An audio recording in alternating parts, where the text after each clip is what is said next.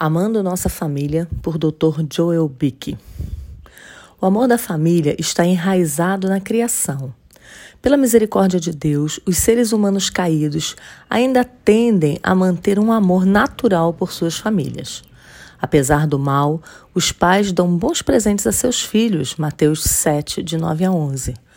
A bondade familiar frequentemente desperta o amor entre os iníquos.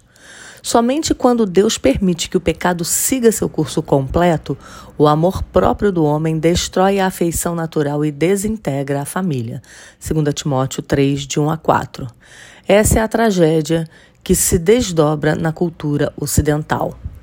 O verdadeiro amor cristão por nossa família é maior do que a afeição natural, pois esse amor não nasce da carne ou da vontade do homem, mas brota de Cristo e ele crucificado.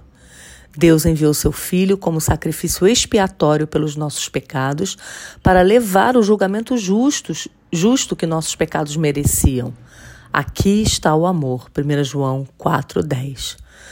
No nosso melhor, somos pecadores que merecem a ira de Deus, mas Ele nos ama ao mais alto grau. A afeição natural é uma extensão do amor próprio mas a cruz incute o amor autossacrificial em nossas almas. Todo fracasso em amar nosso pai, mãe, irmã, irmão e outras relações pode ser atribuído a uma falha em abraçar a Cristo crucificado com uma fé viva. O verdadeiro amor cristão por nossa família é maior do que a afeição natural, pois esse amor não nasce da carne ou da vontade do homem, mas brota de Cristo e ele crucificado. A família cresce a partir do vínculo matrimonial entre marido e mulher. Nenhum outro relacionamento envolve nossa alta vocação para refletir o amor de Cristo. Esposas em sua submissão, reverente e marido em seu serviço auto-sacrificial. Juntos, marido e mulher devem tornar-se melhores amigos através de sua vida compartilhada em Cristo. Ou, se o cônjuge cristão não é crente, então o filho de Deus deve viver perante seu cônjuge não convertido na esperança de ganhar o pecador por testemunhar a beleza da santidade, da castidade e do temor piedoso.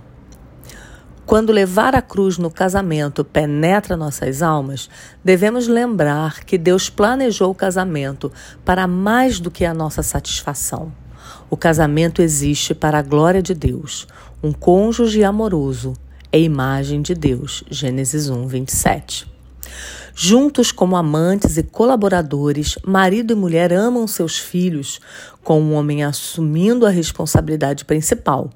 E vós, pais, não provoqueis vossos filhos a ira, mas criai-os na disciplina e na admoestação do Senhor.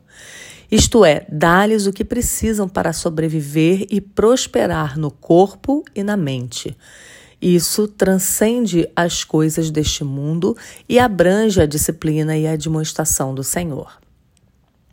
Os pais cristãos agem em união com Cristo, nosso mediador, pois, como membros dele, eles compartilham a sua unção. Consequentemente, eles devem amar seus filhos como profetas sob o grande profeta, pregando a palavra de Deus para eles com paixão e amor. Eles devem amar seus filhos como sacerdotes, sob o sumo sacerdote, com terna misericórdia, intercessão diária e adoração conjunta no lar e na igreja. Eles também devem amar seus filhos como reis sob o Rei Supremo, protegendo-os contra influências corruptas e predatórias, e governando-os com disciplina para treiná-los no caminho da paz. No entanto, eles devem lembrar que eles mesmos não podem salvar seus filhos, pois há apenas um mediador, e às vezes o Evangelho divide uma família como uma espada. Pais e mães, Jesus é seu profeta, sacerdote e rei? Você está agindo em nome de Jesus como profetas, sacerdotes e reis em sua casa, com perseverança por amor a Ele? O amor de uma criança por seu pai e mãe se mostra em submissão à sua autoridade e, e receptividade à sua instrução, como Deus ordena. Uma criança pode honrar seus pais corretamente somente pela fé, em união e comunhão com Jesus Cristo, nosso Senhor. Filhos e filhas, vocês são como ramos que habitam na videira, atraindo o amor de seus pais por Jesus Cristo através da fé? Com o tempo, as crianças crescem e os relacionamentos se multiplicam. O amor exige que os pais treinem crianças mais velhas com maior liberdade para viver como membros responsáveis da sociedade. Eles devem sentir o peso de promover para si mesmo, de prover para si mesmos. Se alguém não quer trabalhar, também não coma, segundo Tessalonicenses 3:10. O amor nos guia a receber nossos genros e noras como nossos próprios filhos, mas também a libertar esses novos casais para formar suas próprias famílias. Eles devem deixar para unir-se. Gênesis 2:24. Não temos autoridade para continuar a governá-los, mas devemos sempre amá-los, demonstrar interesse pelos bons procedimentos de Deus e oferecer-nos como conselheiros fiéis. Os filhos adultos nunca deixam para trás o dever de honrar e amar seus pais, pois abandonar seus pais idosos contradiz tanto a lei quanto o evangelho.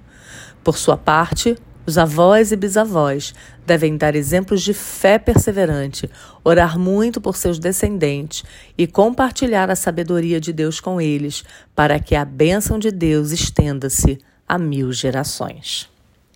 Este e outros artigos você poderá ler no blog mulherespiedosas.com.br.